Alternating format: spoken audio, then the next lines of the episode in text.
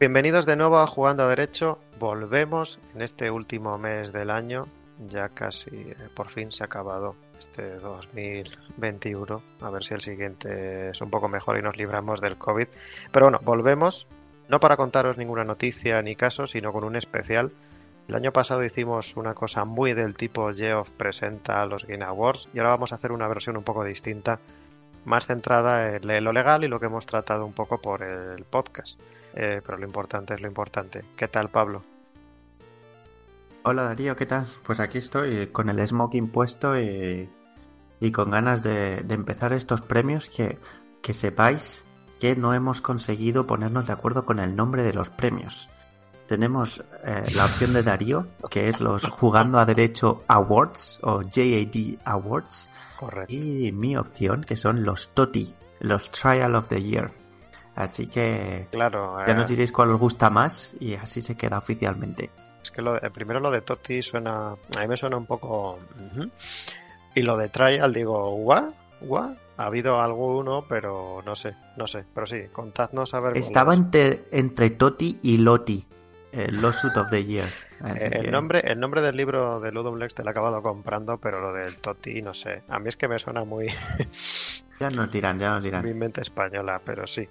Oye, y antes de empezar, eh, la tradición del podcast yo creo que manda. Pablo, ¿le has estado dando algo o has estado solo preparando los Totis o los GAD Awards? Pues mira, le he estado dando un montón de cosas. Porque he decidido. Hasta, hasta hace nada jugaba que, de una forma que decía: Mírame, cada vez que me compre un juego, me pongo, me lo acabo. Cada vez que me lo termine, paso al siguiente. Y, y, al final me acababa hasta agobiando. Así que he dicho: Mira, se acabó. Me he suscrito al Game Pass. Bien, me he instalado 5 o 6 juegos totalmente distintos. Bien hecho. Y estoy jugando ahora mismo. Forza Horizon 5. Age of Empires 4, Hades, Titanfall 2 y Stardew Valley. ¿Cómo te quedas? Cuidado que esa combinación son de juegos que se pueden tirar horas, ¿eh? Horas, horas o en el caso del Hades saber un poco. He de admitir, he de admitir que el que más me engancho con diferencia es el Hades. Mm. O sea, me esperaba un buen juego pero también me esperaba a lo mejor algo que no necesariamente fuese a ser para mis gustos. Y la verdad es que es un vicio tremendo. Está muy bien Está hecho, muy, es que súper, súper, ya, ya hace cosas maravillosas. A mí me pasó con Transistor. Transistor tiene la, es una leyenda, pero yo creo que te entra un poco, te entra por los ojos, pero al principio dices, es muy visual y luego vas descubriendo poco a poco que por detrás sí que hay una mecánica, o sea que realmente sí hay mecánicas de juego, combinaciones y que es más profundo de lo que parece. Y ya en este, que yo no le he jugado, pues ya teniendo nombre, teniendo dinero, habrán hecho una cosa pulidísima. Porque tienen que mantener un poco la... Había uno entre medias. Tire creo que se llamaba, que creo que se tuvo menos éxito, era un poco más particular. Creo. No me acuerdo ahora. No, había dos. Dos más. Ay, no me acuerdo cómo se llaman, pero bueno, pero sí, muy, muy guay. Y el Titanfall, Pablo, dale leña, ¿eh? O sea, me piqué con la noticia de que cerraban los servidores del 1. Es. Y, sí. y la verdad es que está guay. Está guay. El 2. Mejor que. El 2 está pulido. Y además, yo creo que en el 2. Para mí, es, yo no soy muy de shooters, pero si me dices que te diga uno, yo te digo Titanfall 2. Me parece brutal. Aparte de que. No sé si por suerte o por desgracia, a lo mejor por desgracia, para que no veamos Titanfall 3, que hayan tenido que hacer la de Apex Legends pero como no tiene la viralidad absurda de Call of Duty, todavía los servidores de Titanfall 2 no hay tanto niño rata, tanto hacker y tanta cosa rara que todavía se puede jugar como personas normales. Sin tener que ser un mega pro o tener que hacer wall hacks, aimbots y volar por el escenario. O sea que todavía se puede mantener un poco lo, o por lo menos hace yo creo que la última vez que jugué fue hace el año pasado o algo así porque me lo pillé en, bueno, me lo pillé y luego lo tengo también en lo, probé en Game Pass. Pero oye, muy bien, muy bien. No sé, no vas a poder terminar a, ver, a ver cuál si acabas alguno. La campaña del Titanfall yo creo que es cortita. Y pues yo he estado con XCOM. Le tenía comprado desde hace mil años. No le había tocado y he vuelto y está muy guay. A mí me encantan todos los de ese tipo. Sí que tengo que decir que el XCOM original, bueno, perdón, el reboot me pareció más redondo que este. Este tiene mejores gráficos, hay alguna mecánica pulida, pero han jugado un poco raro con obligarte a hacer misiones muy urgentes y muy seguidas. Entiendo que quieran combinarlo con el que los soldados te los hieren y tienen que recuperarse, pero como que no estaba un poco encajada todo eso y me ha, no sé, me ha distorsionado un poco, pero está muy guay. Y pues no sé, vamos ya al lío. ¿Vamos con los premios? Aunque antes de los premios, sí que quería hacer dos menciones muy rápidas, ¿eh? Nos vamos a aburrir, que esto es un especial. Lo primero era dar las gracias, pues estuve en todos los estudios que pude visitar en el... No voy a llamarlo Madrid Games Week a la, a la Vallisoletana, pero fue un eventito que hicieron en Valladolid, algunos lo conoceréis, que es Ultralan. Es el mayor evento que se ha hecho por aquí y que es un poco el mismo estilo de hacer como un evento en el que combinas eSports, cosas más generales. También había juegos AAA para que pudiera jugar niños y demás. Había K-pop, el puñetero K-pop. Y luego también había una zona de, estudios indies. Y pues nada, les estuve soltando Pablo el rollete. Muy majos, ¿eh? No me echaron ni nada. y además muy interesados y con dudas y con cosillas, pues que ya os traeremos en un futuro. Y pues eso, darles las gracias, los tengo aquí apuntados para que no se me olviden. Así que pues gracias a Dead Pixel Games, a Calacia Games Studio, que además este fue premio, por su juego fue premio a Mejor Aspecto Visual, a Boreal Miss Studio, Tapioca Games, Pentakill Studios, que es vallisoletano. Ojo que estos van a llegar, que están haciendo un, un tipo PT con Unreal Engine, que fueron los que nos representaron en, Europlay, creo que se llama esa cosa que hacen a nivel europeo, que ganamos hace dos años, que lo hace DEP o DEP se coordina con otras asociaciones.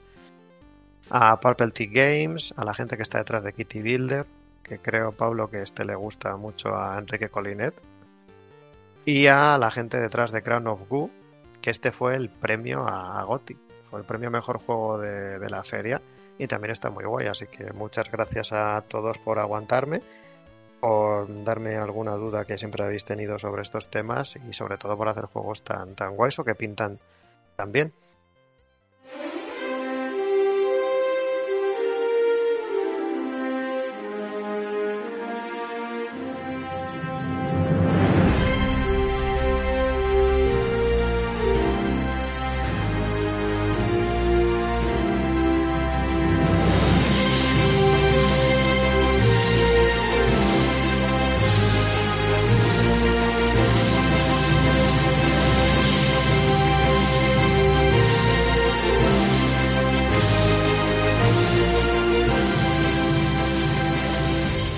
Pues ahora ya, Pablo, sí que vamos a, allá al especial, a los premios, a los TOTIS, a los GED Awards, a los Haz Awards, a los premios, no sé cómo llamarlos ya. Como hemos comentado antes, hemos escogido 10 categorías eh, de, pues de temas que, tienen que ver con, el mundo del videojuego y el derecho.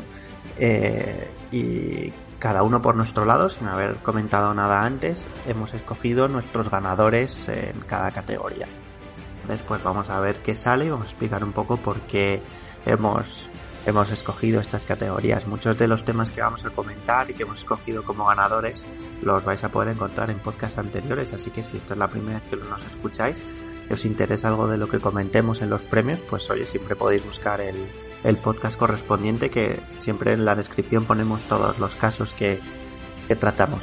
Así que si quieres, Darío, eh, sin más... Eh, eh, sin más dilaciones, podemos empezar con, con la primera categoría de premios, que es el mejor contrato de publishing del año. Chan, chan, chan, empezamos fuertecillo.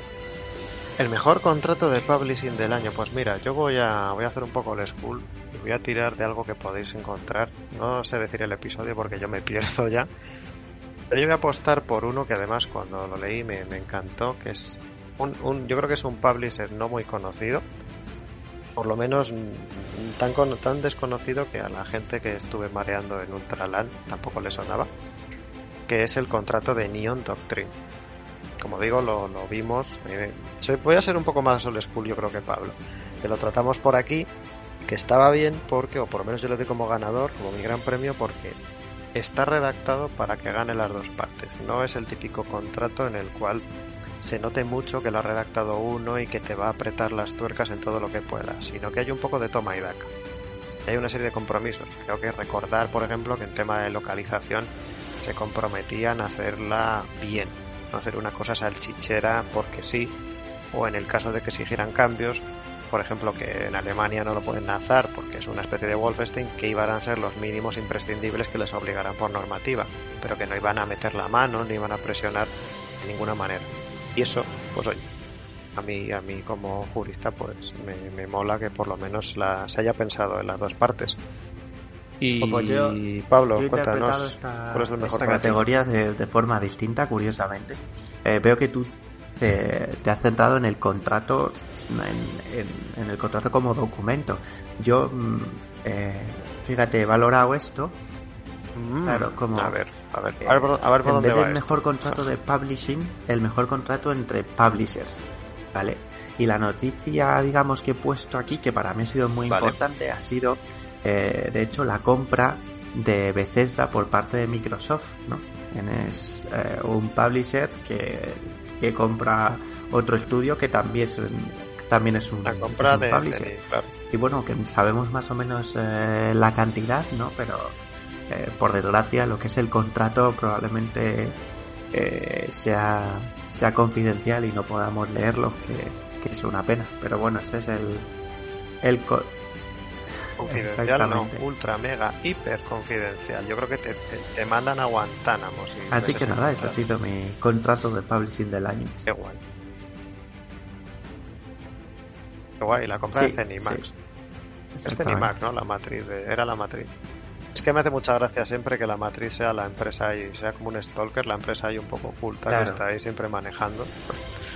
Qué guay, pues ese, ese contrato, lo que fueron, 8.000 millones, ¿no? Que no fueron 6.000. Pero una barbaridad. no me acuerdo. Mm. Bueno, pero si da igual, si luego un día Microsoft la compra Tencent, si todo va a acabar en Tencent. El, siguiente año, cuando lo hagamos, va a ser el contrato de entre publisher en el que Tencent compra todas las demás, e incluso a, Geoff, y se hace él todo, con, todo el mercado de todo. Y bueno, eh, nos reímos, pero yo creo que un día Tencent controlará todo cosas de, cosas de la vida. Bueno, venga, vamos a la siguiente categoría. Vamos a la de mayor filtración de datos o mayor movidón en ese tema que tampoco nos gusta, para nada nos gusta, que es el de los datos personales y que cada año pues siempre hay. Eh, Pablo, pues mira, en este caso el ganador que he elegido no tengo claro que sea la mayor en cantidad de afectados, pero sí que creo que es la que más impacto ha tenido eh, por afectar a gente muy conocida y es eh, la filtración de datos que hubo en Twitch hace relativamente poco, en la cual por lo visto se filtraron cuentas, se filtraron, luego dijeron que no se habían filtrado datos de tarjetas de crédito ni contraseñas, pero lo que sí que se filtró, que fue muy interesante, fueron los uh, las cantidades pagadas a muchos de los streamers de, de la plataforma. Entonces hizo que, que, esta filtración fuese, si no la más grande, la más sonada del año. Divertida. Yo, si, mira, aquí a lo mejor sorprende un poco. Si fuera literalmente, no quiero no querido hacerlo porque no me ha parecido la más interesante que conozco, pero si hubiera querido ir directamente a solo podcast, hubiera sido CD Projekt. Pero no, va a ser CD Projekt. Va a ser la de EA, o la que le hicieron a EA, a través del canal de Slack, y esa no la tratamos en el podcast porque creo que nos pilló en el medio. Esta digo que es mi mayor premio porque tiene de todo por ejemplo, la CD Projekt tienes un ransomware, tienes lo de CD Projekt no negocia con terroristas en abierto, tienes que se les metieron hasta la cocina, pero es que en la de EA tienes el componente bonito de que todo empieza con una cookie. De que alguien hace lo que no debe con una cookie, le da a recordar contraseña, a través de eso acceden a una cuenta de Slack de EA y luego con ingeniería social se acaban metiendo acaban pidiéndole a IT que les resete la cuenta porque les han perdido el dispositivo y de ahí acceden. O sea que es al final como una película de ciberdelincuencia en el cual utilizan un poco todo y luego se meten y como ya sabéis les, burlaron hasta el código fuente, no sé si del FIFA o, qué. Fue una cosa que se hubiera parado si el DIT hubiera dicho eh, esto es muy raro, vamos a investigarlo. Oye, que se me ha perdido el dispositivo, bueno, si tenía una cuenta de Slack, es que será trabajador. Vamos a darle una, un nuevo acceso. Por eso digo que me pareció maravillosa. Es digna de película, a lo mejor algún día la vemos. Así que. Está claro que en ciberseguridad el eslabón más débil siempre es el componente humano. ¿eh? Y además en EA, y dice, sea el de IT, pues desgraciadamente ese de IT a lo mejor le ha caído, no voy a decir un despido, pero sí le ha caído algo porque es que se les metieron hasta la cocina. Y además creo que luego cuando ya estaban dentro, como es un, sistema absurdamente grande, estaba creo que todo lo de EA, instalaron una máquina virtual para no tener que andar buscando carpeta a carpeta. O sea que encima todavía podían, dentro ya del sistema, tenían, no sé qué nivel de perfil tenían, pero podían hacer virguerías todavía para, para robar a la carta. Por eso digo que es de, es de película. Maravilloso, así que el premio de Darío la mejor filtración va para EA y oye, siempre está a la vanguardia de muchas cosas. bueno, pues si pasamos al, al siguiente premio, que en este caso se lo hemos dado al mayor escándalo legal del año. Ah, pero esto ya estaba dado, no de antes. Yo creo que ahí, por lo menos para mí, es, es, una empresa maravillosa, maravillosa en lo legal y que nos va a dar, yo creo que años y años de gloria en el podcast. Creo, Pablo, que ya sabes por dónde voy. Me imagino. Te imaginas, sí. Eh, algo, algo que se fraguó en Corona de Hielo.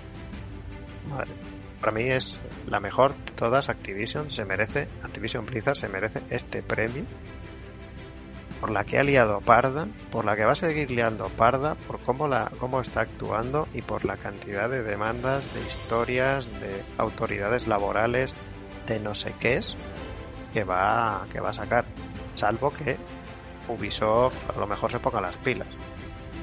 yo no sé si está esperando para liberarse de esto o, qué están haciendo ahí, pero bueno, no me quiero enrollar más. Activision, creo que se merece. Ha pugnado también Epic, pero yo creo que Activision Blizzard se merece este premio. Tristemente se merece este premio, pero muy fuerte. Pablo, cuéntanos.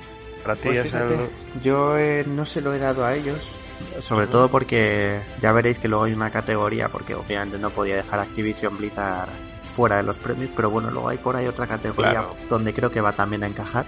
Así que para repartir un poco, el mayor escándalo legal del año se lo he dado a Epic. se lo he dado a Epic y compartido bastante con Apple también, pues por, por ese juicio que han montado, eh, empezando por la por la rotura del contrato eh, o de los términos y condiciones de que firman o que aceptan los desarrolladores para publicar en, en el entorno de Apple y todo lo que ha venido después, ¿no? Eh, la demanda de Epic contra Apple, el juicio. Eh, fíjate, incluso hoy, el día que estamos grabando, justo ha salido otra noticia, ¿no? si os acordáis, aunque Epic perdió la mayoría de los puntos que estaba peleando porque quería que que se declarase que Apple había cometido abuso de posición dominante, ¿no? Un abuso monopolístico. Al final lo único que, la juez eh, ordenó es que Apple tenía que permitir eh, que las aplicaciones instaladas en el iPhone y en los Mac eh, pudiesen, no, en los, en los iPhone, perdón, en los Mac es, otro, es otro tipo de sistema, em, pues pudiesen permitir em, pasarelas de pago de terceros, que no fueran las de las propias de Apple, que hasta ahora está prohibido. Y justo hoy, que era el día que, tenían la fecha límite para implementar el cambio, les han dado varios meses eh, más para poder hacerlo. Así que, como hemos dicho casi siempre que hemos mencionado este tema en el podcast, aquí aún, queda mucha tela que cortar. Sí, esto los dos pues comentamos por lo menos eh, el resultado del juicio y también lo que lo comentamos por el, por el podcast, pero bueno, eso todavía nos queda la separata con Google. La demanda de Google contra Epic, porque aquí no te funciona lo de qué malo eres monopolista, porque aquí yo tengo mi sistema, pero puedes optar por no ir a Google Play. Y vas a Google Play, es que estás vulnerando mi sistema porque quieres, porque esto no somos, no somos los de la manzana mordida, aquí no somos tan malos. Ay, a ver cómo, cómo acabará eso. Pues pasamos de categoría y nos vamos a una de las que sí que tiene un poco más de sorna, que es mejor plagio del año. el más maravilloso de todos. Cuéntanos, Pablo, ¿cuál ha sido para ti el mejor plagio, el mejor bueno, plagio o similares de, todo lo que has visto? Esta categoría me ha costado lo mío. Me ha costado lo mío porque era incapaz de recordar nada. Así que voy a elegir un caso muy, muy, muy reciente que ha pasado hace unos pocos días o incluso horas de, grabar este podcast, que no hemos llegado a comentarlo en ningún episodio anterior. Y es eh, la demanda, bueno, no diría ni que es una demanda todavía, sino que los creadores del videojuego Rust han descubierto que el videojuego chino Myth of Empires básicamente había calcado en muchísimos uh, muchísimas partes el código de su juego de, Rust. Incluso llamaban a las variables con el mismo nombre eh, o sea cosas muy muy obvias. Y, y, entonces hablaron con Valve y Valve ha retirado el Myth of Empires de, de Steam. Era un juego que la verdad tenía muy buena pinta eh, estuve a punto de, pillarlo hace poco para jugarlo con unos amigos, pero al final no se animaron, o sea que tampoco lo quería jugar solo. Pero, pero me ha dejado bastante sorprendido que, hayan extraído el código de esta manera y simplemente lo han copiado y, y han montado el juego encima. Así que bueno, me ha parecido un plagio bastante, bastante considerable. Es un plagio, tal, tal cual has contado, bastante grosero. ¿Y tú qué premio has elegido? Eh, no, ha, yo he pensado menos, menos fuera de la caja. Veo que esto ha sido completamente fuera de la caja. Pero por aquí, a ver, yo he ido más. Es que a mí se me quedó grabado la Retina 1, es verdad que lo hemos tratado. Pero a mí se me quedó, sobre todo por la comparativa que hubo en Twitter entre las imágenes de todos estos presuntos. Porque yo creo todavía que no ha habido juicio, pero es lo de los monstruos maravillosos de Resident Evil Village. No tanto porque lo hayamos tratado, sino porque me pareció descaradísimo. Lo de poner la comparativa del.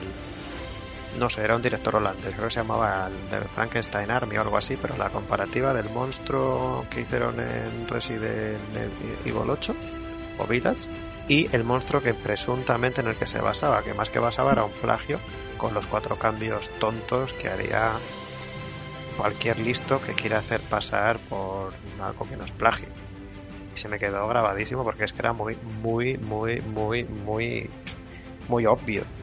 Por ejemplo, había uno que era que creo que llevaba como un motor, no sé si era la cabeza, llevaba como incrustado una especie de motor de aviación y le habían cambiado las hélices.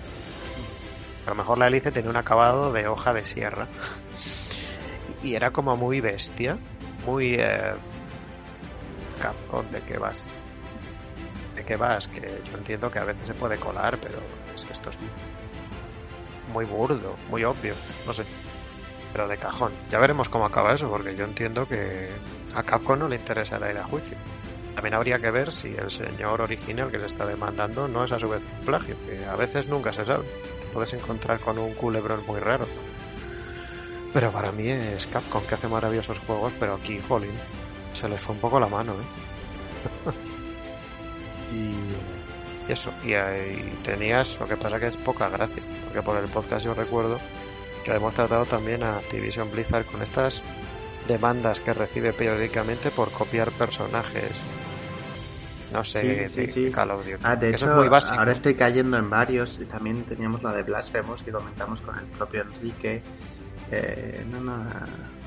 Esa era, pero esa era muy guay, porque esa a veces pasa porque al final todo, todo está inventado y al final cuando quieres hacer algo te pasas en otras cosas. Y la línea a veces entre basarse y eso es muy fina o cuando no eres jurista no la conoces pero actuaron de puta madre. O sea yo lo que compartieron en Twitter yo lo suscribiría creo que cualquier jurista se lo tenía que apuntar. En vez de ir a juicio hacerlo como lo tenían que hacer. Lo reconocieron ofrecieron compensación y además oye vamos a contar contigo no gusta tu trabajo hicieron al final una resolución extrajudicial y de buenas maneras. También es cierto que si se lo haces a Nintendo, eso me parece a mí que iba a acabar de otra manera. Pero del acuerdo con Nintendo a lo mejor te hacían bajarte un poco más los pantalones, ¿eh? Pero sí, sí. Sí, ha habido, ha habido bastantes. Lo de Activision es como muy típico. No sé si es por intentar sacarle dinero o porque Activision ya directamente le da igual todo y medio va por ahí copiando cosas. Yo ya con, esa empresa nunca sé. Pero sí. No sé, pues si te parece, Pablo, vamos a, a darle a la siguiente. Venga, te toca. El premio a la mejor patente del año. Este me- mejor este entre comillas, por supuesto. Este mejor tiene más maldad. Que, que- que sí, casi más maldad que si fuera de Valladolid. Pues para mí, y aunque sea un cliché, y yo creo que me haya quejado de ella tanto que, que ya casi hasta no vea ni el videojuego, y eso que le he jugado y me gustó. Claro que me gustó porque era un Assassin. Es el sistema Nemesis. Warner Bros. haciendo, siguiendo la tradición de las empresas multinacionales de patentar mecánicas, patentar ideas para quedárselas ellas solas y a veces hasta sepultar una, pues, una buena idea, valga la redundancia. Eh, no es la primera, porque por ahí yo creo que, no sé, Pablo, habrás escuchado. Yo alguna, alguna la conocía y otras no. La de Bioware, por ejemplo, de la ruleta es así, la conocía, la de la ruleta de las conversaciones típicas, Mm. pero había una en, un, en uno de los Simpson que no. Pero bueno, que es un poco lo mío. La O sea, y jugada además, de... Por lo visto hay más en, de más Sí. que, que han patentado, sí. ¿Ah, sí? Mm. Yo, fíjate, en este caso he escogido eh, un juego que salió este año, que es The Medium. Eh, y no sé si También la, recuerdas. también, esa, esa también la tratamos. Exactamente.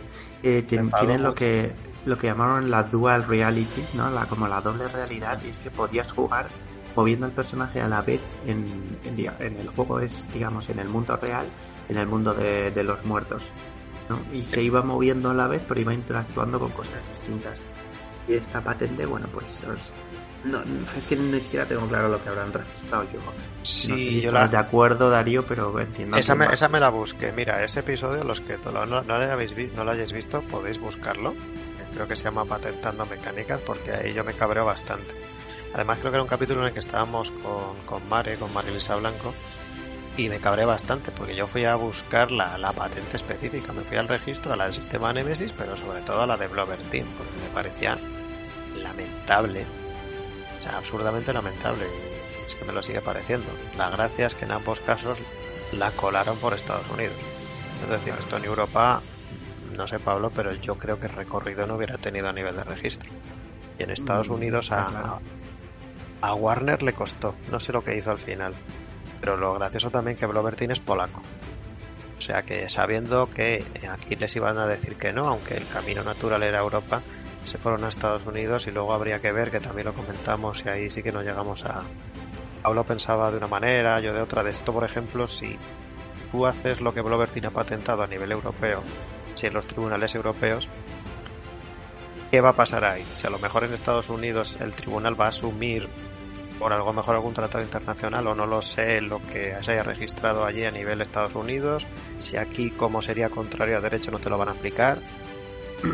A ver, yo lo que entiendo. Eh, habría que ver, pero bueno, que eso, Habría que eso verlo, ya lo comentamos. Yo lo que, lo que entiendo en este caso, por decirlo muy rápido, es que podrías publicarlo aquí, que la patente no estaría protegida aquí porque no es protegible, aquí me refiero en Europa, pero claro, en- seguramente si leemos las condiciones de publicación de Steam, eh, lo que nos digan es que el juego sea publicable en todos los mercados en los que está Steam, ¿no? Y cualquier publisher, si tú le vas y le dices no lo puedes publicar en USA el juego, pues te va a decir, pues entonces mm, no hay nada que hacer. Entonces, claro, entiendo que de facto pues te anula, digamos, eh, en todas partes. Y te van, y además te van a arrastrar, aunque sea a nivel europeo, te van a arrastrar por todos los tribunales. Mm. Si eres uno pequeñito, saben que aunque a lo mejor no les dé la razón legal, tienen músculo financiero para aguantar sucesivos recursos eh, y todo lo mejor no. Pero es que es, es que es tan, tan feo. No quiero tampoco enrollarme, pero es feísimo. Al final, South of War es un juego cojonudo, pero no hubiera sido nada si no hubieran cogido todas las mecánicas que ha popularizado Assassin y que además Ubisoft no creó. Es decir, que es una cadena de estudios que van mejorando algo que, es patrimonio de todos. Intentar mercantilizar eso y apropiarse de ello es lamentable. Es lo más lamentable. Más daño me hace Blover Team, que en principio es un estudio que no es la mega multinacional, que juega un poco más a. Creo que es doble A, pero bueno, un poco más a eso y que te patente esto. No sé, paténtame el cómo harías tú ese sistema, porque por lo visto por detrás los de Blover Team decían que les había costado mucho desarrollar porque ya tenía como que hacer un doble renderizado. para hacer Te el mundo diría, que, onírico. te diría que es lo más lamentable del año, pero Ya. no puedo. Sí, no. Sí, sí. Ya, ya. No, es muy, es muy lamentable. Jurídicamente Pues- tampoco. No lo entendemos ni los juristas, así que fijaos. Sí, vamos, vamos. Vamos, vamos, vamos a pasar a una que también es muy buena. Venga, dale. Vamos a la de mejor. Otra, mejor, mayor, mayor abuso de posición de dominio, mayor monopolio, mayor eh, empresa que quiere comerse a todos los demás del año. Aquí me vas a, me vas a permitir Bueno, introducir una palabra dentro de la categoría que es mayor presunto abuso de posición dominante. Hay es que... si digo presunto en todas, Pablo queda un poco feo. Sí, ya, bueno, pero como hay, en mucho- todas, hay sí, sí. casos No, que, duran tanto que no están cerrados. No nos podéis que demandar, ser- hemos dicho. Claro, no podéis demandar que hemos dicho presuntos. En este caso, fíjate, mi premio va a ser compartido entre un montón de, de grandes empresas porque mi premio eh, va para todos aquellos sistemas con stores, eh, eh, digamos, cerrados, ¿vale? Mm. Es decir, eh, aunque esto viene inspirado por, por el juicio de Epic eh, contra, contra Apple y el hecho de que solamente se puedan instalar en las aplicaciones de, la tienda de Apple, pero no, no quiero centrarme en ellos, sino como en, el resto de sistemas de videojuegos donde estamos viendo lo mismo. Es decir, eh, podemos decir que Nintendo tiene el monopolio de, de las consolas portátiles y, y ha- hay un presunto abuso de posición dominante porque no se permite que terceras plataformas como puedan ser Steam o Epic o quien sea pues eh, pues entre a también a, distribuir los juegos que tienen en catálogo. Y lo mismo se puede decir para las dos empresas que, digamos que tienen todo el mercado de consolas del mundo que son Microsoft y Sony. En la Xbox y en la PlayStation tú solamente puedes eh, em, instalar juegos eh, tuyos em, con su o sea, utilizando su propia tienda. ¿Y por qué creo que aquí hay un abuso de posición dominante? Porque estas empresas, además de tener la tienda y vender el hardware, hacen juegos. ¿Qué pasa? Que tú estás compitiendo, ¿no? En un mercado eh, en el que quieres que tu juego se compre y se juegue, pero tienes que pasar por caja porque cuando cada vez que alguien compra tu juego en la store de Nintendo o de Sony o de Xbox, ellos se llevan una tajada. Pero cuando los juegos son de ellos, pues esa tajada que paga el estudio vuelve al a, quien ha puesto el dinero en el juego en un principio, ¿no? Entonces ese, ese dinero no se pierde. Eh, entonces, claro, aquí, en mi opinión, hay, una injusticia porque eh, jugando, digamos, en el, en, el mismo campo, hay unos pocos jugadores, que serían los juegos eh, de, estudios propios, que tienen una ventaja. ¿No? Entonces, Sí, creo que hay un abuso de posición dominante y creo que esto veremos más sobre ello. Sí, al final casi todos, si les dejas, tienden a, tienden a lo que se llama oli- oligopolio. Al final son pues cuatro plataformas. Las exclusividades de toda la vida que han dado días de gloria en las guerras de las consolas y que ahora pues casi están con los, laun- los launchers o clientes específicos. Pero sí, Nintendo, es que Nintendo es un, siste- un sistema cerrado que juegas, juega lo suyo y además de todo. Sí, al final tienen esa doble posición de publisher y de fabricante y además que están en los dos lados a las dos aguas y les interesa todo Y de developer. ponen.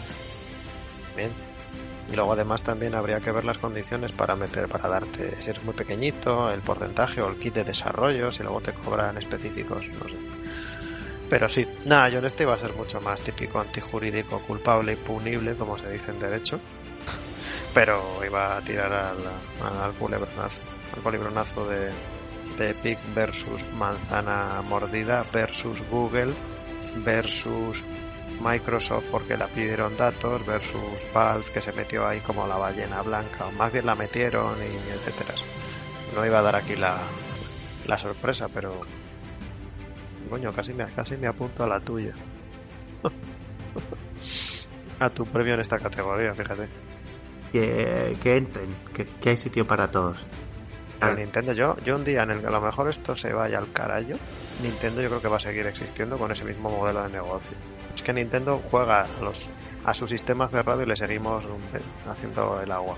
Tenga un online malo, tenga un online bueno, como lo que hace está en Nintendo, puede imponernos su sistema cerrado y yo creo que eso no lo van a, no lo van a cambiar en la vida. Me puedo equivocar, espero que me equivoque, pero no sé. A lo mejor PlayStation hinca rodilla antes, ya veremos. O, no, porque si, si Sony se carga la exclusividad, no sé yo cuál es la salida.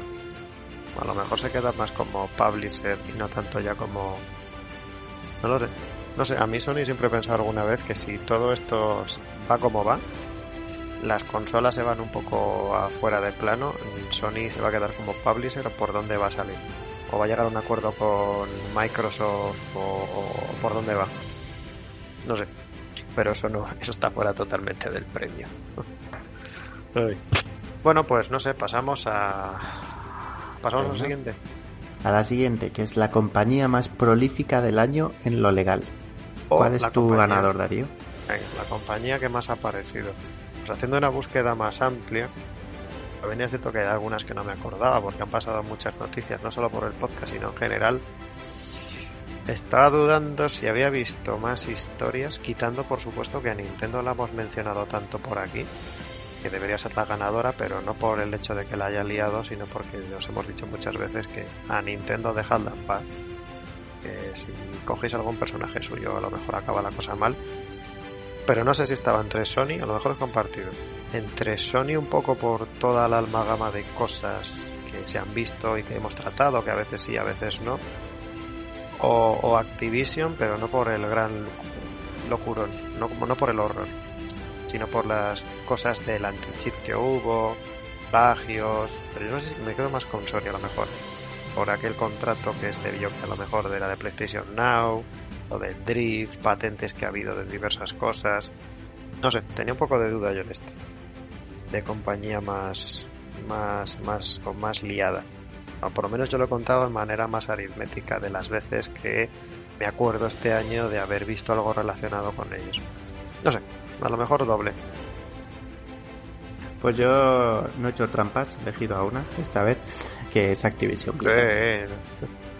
Venga, Me parece que que está muy claro. Por, por el horror o un poco en conjunto por todo, aunque el horror al Por final todo. crea horrores. Es Cthulhu que crea mini Cthulhus que crean a su vez mini Cthulhu. Por todo, por todo, por todo. Y yo creo que acabaremos dando la noticia de la, la dimisión o, o el despido de, de Bobby Kotick. Pero, pero bueno, ya veremos. Yo creo que yo- quedándose no hace más que hacer daño a una compañía que ya, ya está ultra tocada. Eh, Yo así creo que va a dar un paso atrás, pero el paso atrás que ha dado más. Bueno, más le medio obligaron más, pero con, creo que sí, creo que lo obligaron al consejo, pero que se va a quitar un poco del consejo, pero que el tío se va a quedar básicamente porque tiene, no sé cuánto, tiene como el 20% de la compañía o algo así. Que lo suyo es que se fuera, que lo obligaron, por ejemplo, a vender el paquete accionarial y demás, lo cual no sé si legalmente se puede hacer en Estados Unidos. Pero yo creo que va a dar como un paso atrás. Creo que tampoco van a ir los Game Awards, lo que no sé si, no, si está relacionado con esto, que entiendo que sí, o por qué no van a hacer acto de presencia. Supongo que es por esto, porque ya sabemos que se les va a tirar más encima, pero yo creo que un paso atrás sí que va a dar, porque a lo mejor el sondeo ese de si me lo piden me voy, del todo, sino quedarse un poco mirando, pero sin hacerle en ningún sitio. No sé, es que es muy lamentable, pero cuando vas a, cuando entras en una compañía de jefazo, porque compras no sé cuántas acciones y te conviertes en el accionista mayoritario, pues desgraciadamente eso es muy tuyo, demasiado tuyo. Bueno, a ver si hay suerte y esto se soluciona para bien. A Sí, ver, pero bueno, es lo que comentamos en el podcast. habría que ver, habría que ver los contratos que hay firmados ahí por el medio y lo que al final sí entiendo que también debe haber alguna cláusula que proteja a la empresa de cuando se está dañando la reputación. No lo sé. No lo sé. Ya no sé, es que esto es es- hablar por hablar sin y Claro, es como que vamos esas- a tener vamos a tener tantas ocasiones de, de hablar del tema Estas ¿Quieres, cláusulas son raras. Sí, sí, ahora, ahora paso, pero que me ha venido a la mente ahora Las cláusulas estarán seguros, tendrán un compliance maravilloso. Pero yo me estoy acordando de que, por ejemplo, a Zuckerberg, que debido ha tenido millones de demandas y de historias, como que había una partida gigante que se estaban quejando los inversores porque al final se la había pagado el propio, la propia Facebook. Los abogados de Zuckerberg para todos sabemos por lo que es, por lo que está relacionado, pero que era a título personal suyo, había salido de los fondos directamente de Facebook y, y se iba a quedar en qué malo soy, no tendría que haber cogido vuestro dinero sino el mío. Así que no, no sé, pero bueno, nos lo darán, nos lo darán hecho y os lo comentaremos. Así que pues venga, vamos ya. Creo que nos quedan tres categorías. Eh, pues nada, el caso del año. Yo creo que está así, un poco, un El poco, un caso poco. del año. Venga, un poco por. Yo aquí he ver. escogido Apple versus. Epic. O Epic versus Apple. Mm, te están llevando muchos premios. Ya a mí es que me parece el tema todo el tema del, del abuso de posición dominante el monopolio y lo que contaba antes con, con el uso de las stores que que no permiten otras stores pero a la vez claro los programas o las aplicaciones o los juegos propios pues se ven eh, se ven compensados con que eh, ese 30% o 15% 90% que pagan vuelve digamos a la empresa madre entonces me parece fascinante y tengo muchísimas ganas de ver hacia dónde va esto porque porque creo que nos, nos va a afectar y, y me parece muy muy muy interesante así que este es mi, mi ganador del caso del año asentado. Hombre, se están al final yo creo que poniendo un poco las bases, no voy a decir la futura regulación, pero sí un poco las reglas del juego, sobre todo con el caso de Epic. O más o menos lo que salió, esto también lo comentamos, no sé ya decirte en qué episodio, que la ley era en Japón o en Corea. Era uno de los dos países que más o menos las conclusiones a lo que había llegado el juicio de Epic, o más bien lo que había fallado la juez de California, era más o menos lo que se había metido en una ley creo que era Corea, bueno, creo que era Corea, en una ley específica para un poco organizar esto y evitar que en un hipotético futuro en ese país pues hubiera un caso similar a este. O sea que pues, no nos viene mal al final que todo esto se vaya regulando porque si les dejas pues todo tiende a sea quien sea, Epic ahora se está, las está dando de popecita, pero si la dejas sola tiende a un monopolio tan atroz como el del resto. El del resto. Pero bueno, pues yo voy a ir a hacer un poco pensamiento más, más lateral. Podemos. Pero uno que sí que, que a mí por lo menos me gustó porque me dio la oportunidad un poco de pensar, no sé si en paralelo, pero igual. No voy a decirme volverme loco porque al final es derecho, pero sí en el de las loot boxes. Porque al final, en vez de tratar a lo mejor el caso más fríamente o en derecho, hicimos un poco el salir de la caja y el cómo regularíamos nosotros ese tema a raíz de la consulta pública que sacó y que todavía creo que no se sabe las aportaciones, no sé si al final las publicarán, pero la aportación que ha hecho la gente ni cómo está eso. Pero un poco de esa oportunidad de si lo regulamos por tema de casinos o que se llama juego regulado, si por consumo y luego yo me tiré que por consumo, pero más en vez de la loot box al algoritmo y un poco pues ese ese pensamiento jurídico que va un poco más allá de la ley dice esto y aplicamos aquí, sino un poco el, el, el, el, el ir hacer de pitoniso. No sé cómo acabará ese tema, pero también nos lo darán, nos lo darán hecho. Y un poco por eso.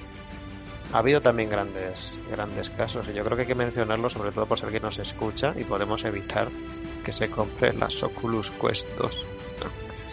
El caso de las Oculus Quest y el problema, los problemas de la privacidad, porque Zuckerberg es lo que es y Facebook es lo que es y vive de lo que vive, de los datos. Es verdad que creo que con creo no, seguramente sea mentira, pero bueno, con el cambio de nombre este creo que dijo que iba a relajar las condiciones leoninas, pero Pablo yo no me lo creo. Yo De que las nada, Oculus absolutamente que iba- nada que esté escrito en los términos y condiciones de la policía Sí, sí, y además de Facebook, me lo creo Sí, sí. De Facebook es mucho de los términos son así, yo te digo que no para que tú te lo creas, pero en realidad luego no cambiamos nada. no tiene ninguna de- credibilidad claro. Ninguna, Así que ese un poco, un poco ese. También el, el de Cyberpunk o Cyberbug, casi. no puedes elegir varios solo hay un premio, No, pero hay eso lo quiero mencionar porque moló mucho, Ah, pero mi no. candidato no. Mi premio es el de Lootbox. Pero oye, quería darle un poco de color, hombre. para lo que nos, que nos curramos los casos. Pues venga, pasamos a la siguiente. Pasamos a la de mejor noticia. Bueno, aquí a lo mejor podemos ser un poco más abiertos, pero bueno, mejor noticia del año. Mejor, Tienes de nuevo. Mejor noticia, mejor el podcast, mejor en general.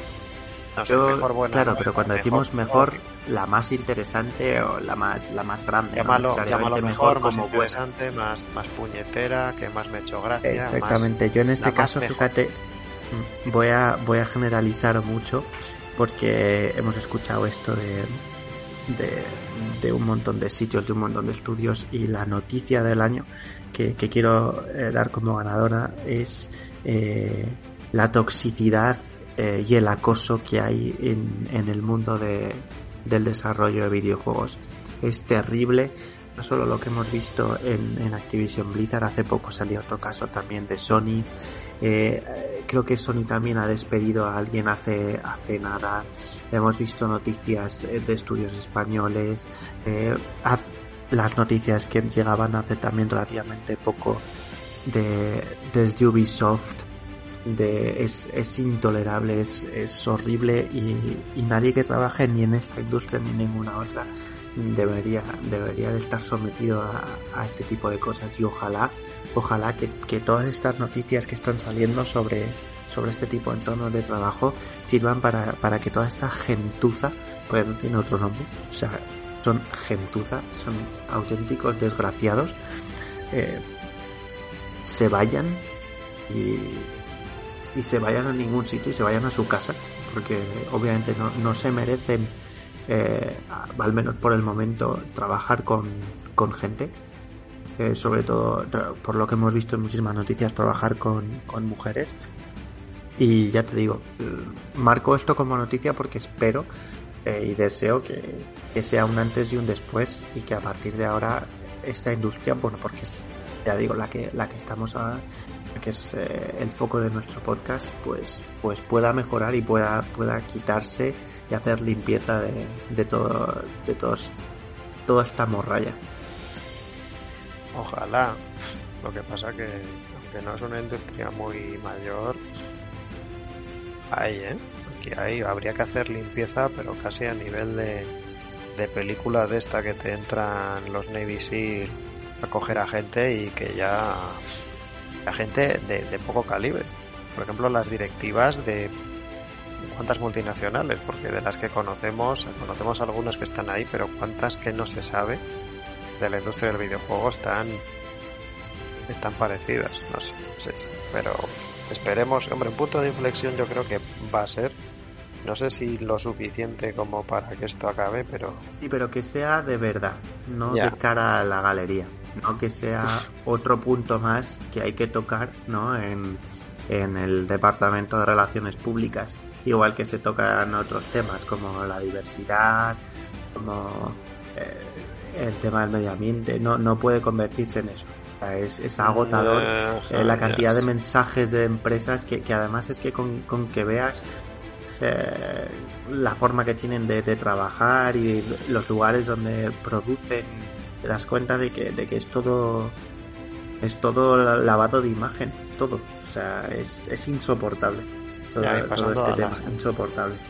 todas las industrias, por ejemplo la de la moda, que cumplen mucho a nivel europeo, por ejemplo, pero luego todo lo que intentan lo subcontratan a empresas y en esas empresas de otros países que no cumplen nada eh, explotan y hacen mil millones de historias, pero el otro No día sé. lo, lo pensaba viendo un- en un anuncio creo que era de Levis que decían que respetaban más el medio ambiente porque ahora sus, sus vaqueros había que lavarlos menos, entonces se gastaba más agua.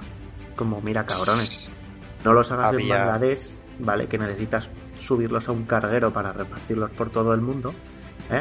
Hazlos- Claro, o sea, que sí, Ya, que muy bien, que hay que lavarlos menos, pero, sí, sí, pero además es que son, son, son parches mm, publicitarios.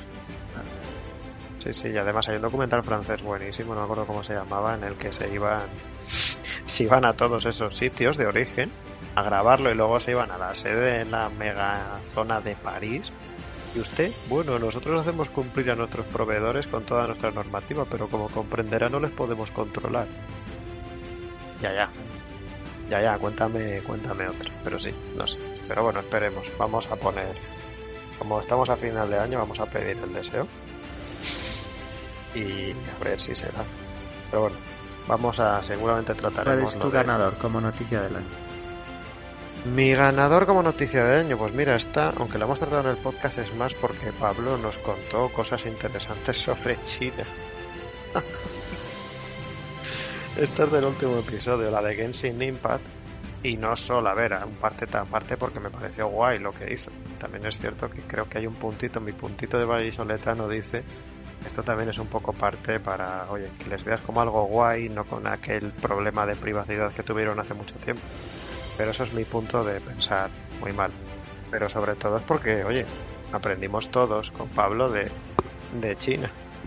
Oye, yo para hablar de China cuando quieras. guay. Me, Sí, a me- ver si me tienes fascinado completamente. Políticamente, culturalmente, culinariamente, geográficamente. Últimamente estoy un poco monotemático. Estoy, estoy leyendo Bueno, un y- libro ahora de ciencia ficción eh, que se llama El problema de los tres cuerpos, que es de un, de un autor chino. Y me está encantando. Totalmente recomendado para estas navidades. ¿Y el Total War Three Kingdoms no le has pillado? Ese, yo creo que es de los, de los Total Wars que están bien, ¿eh? Ese es full chino, creo que ha triunfado un poco menos porque la gente no le llamaba tanto, pero que está cojonudo. Ha triunfado porque se lo han vendido a todo el mercado chino, pero está... Está muy bien, ¿eh? Lo Pues tengo en el punto de mira, pero pero todavía es que no, no, no hay tiempo para todo. No, además los Total War ahí sí que te tienes que estar por narices Claro. tus horas. Sí, pues... Pues venga, pasamos, pasamos a la última. Pasamos A a la- última categoría. Duda, la... Voy a llamarlo duda. Sí, está enfocado. Yo por lo menos lo he enfocado más como la mejor duda del año. Para hacer un poco también homenaje a todos los que nos habéis enviado vuestras dudas. Para que os demos una respuesta que esperemos que no haya sido muy leguleya ni mordoriana. Sé que Pablo está un poco cansado de escuchar lo de leguleyo, pero a mí me hace tanta gracia que hasta que no me lo prueban por ley, creo que no va a desaparecer. Así que cuéntanos, Pablo, en esta categoría. Tu premio. Pues mira, fíjate, no ha sido una duda de las clásicas de que, que nos dejáis por Twitter o por iVoox, sino que ha sido una duda que nos planteó un invitado a, a una entrevista. Y, y la pregunta, la duda, vamos, que nos dejaron es ¿qué pasa con Blade? No Hemos sé si recuerdas. ¿eh? Hemos coincidido, Pablo. ¿En Nos serio? hemos, nos hemos, nos hemos fastidiado el premio. Sí, sí. Doble No, premio. hombre, porque no lo hemos fastidiado. Para Yo me alegro de haberlo No, dicho broma. antes. Es broma, es broma. A mí, esa, a mí esa me encantó. A mí me encantó por el tema de investigación. Y no sé si vas, a- si vas por esa vía, pero sobre todo por lo que luego pasó después. Claro, exactamente. Es que fue el Claro. timing perfecto. Para poner un poco de contexto, eh, Ah, tuvimos en el sí, podcast a. Enrique Colinet, uno de los desarrolladores de, de Blasphemous y que ha trabajado también en juegazos increíbles como Spec Ops The Line. Y, que nos dijo él que nos preguntó si podíamos averiguar quién tenía los derechos de- del videojuego Blade The Age of Darkness. Es un videojuego español de hace un montón de tiempo. Y, y justo después el juego apareció en Steam y se anunció una remasterización que, que se publicó después y que el propio Enrique está jugando en, en su canal de Twitch. Así que nada, fue, fue muy gracioso, vamos, el, el, verlo ahí, el ver esa pregunta en, en el podcast y ver lo que pasó luego. Claro, es que además eh, a mí, a mí yo lo veo, yo lo recuerdo con un poco más de rabia, porque si hubiera sido, creo que te lo comenté por, por Telegram luego, creo que un mes o algo así, hubiéramos hecho casi la primicia, no nos hubiera hecho caso ni Dios, pero hubiera sido casi la primicia de Blade va a volver, porque un indicativo legal para saber si la cosa está viva o no es el estado de la marca, del nombre del videojuego, que aparte de ser nombre se registra también. Y es que nos pilló en ese mes y a mí me, dio, me dio un poco de rabia, ¿eh? Porque dijimos, no, está abandonada, tendríais que ir a tal, y es que ya estaba la cosa tan encauzada que al mes siguiente ya estaba registrada. Qué gracia. Sí, sí. Y además, Enrique Colinet creo que se lo está ensimismado, no solo porque se lo pasó, como ha dicho Pablo en Twitch, sino porque yo le conozco menos. Aquí tengo que reconocer que es una de las lagunas pero este debe ser, si no la base de los Souls, uno de los que sentó cátedra no a nivel, a nivel de todo ese tipo de juegos. Pero qué guay, hemos coincidido, sí, sí. Es que fue, fue muy gracioso. Fue graciosísimo, sí, sí, sí. Ah, pues estos son nuestros premios. No vamos a meter anuncios como Geoff, no van a ser anuncios con premios. Que aquí todavía respetamos, no hemos casi ni mencionado lo Duplex. Así A ver, que bueno, no podemos, siquiera- podemos meter un anuncio, algo Venga. importante, ¿no? Para, para cerrar el podcast, y es que eh, el anuncio es la confirmación de que en 2022 el podcast Jugando a Derecho seguirá, seguirá entre nosotros y seguiremos subiendo el último sábado de cada mes nuestro podcast. Primicia, Sí. como el World Premiere. Uf, no me lo recuerdes, tío, que mañana me voy a tragar. La gala yo no la, a mí no... ¿La gala qué hora es? Como muy de La gala madrugada es esta noche, hoy estamos grabando el jueves, estamos grabando con tiempo Sí. para, para evitar que luego se nos eche encima las fiestas navideñas. Y, y es esta noche a las 2, el jueves 9 que estamos grabando. Yo me la veré, me veré los vídeos mañana. O a lo Sí, yo me voy a ver, veo- yo me voy a ver los anuncios, a mí los premios. Solo me interesa algo a ti, porque yo espero que sea It Take Two. yo- no lo he jugado, la verdad es que este año no tengo brutal. ningún interés. A mí ese. Y Yo luego os lo hubiese dado a Valheim. El premio, el premio que le dé a su amigo Kojima me da igual. Hola, me llamo Kojima, es mi amigo de Geo. Pero a mí el único. El resto me da, me dan igual. Es que me da mucha pereza ya la gala, porque es que básicamente son, es otro, otro E E3. Sí, sí, pero por el- eso, mañana tranquilamente, mientras desayunamos, nos vamos viendo todos los vídeos que ha presentado. Oye, es estupendo.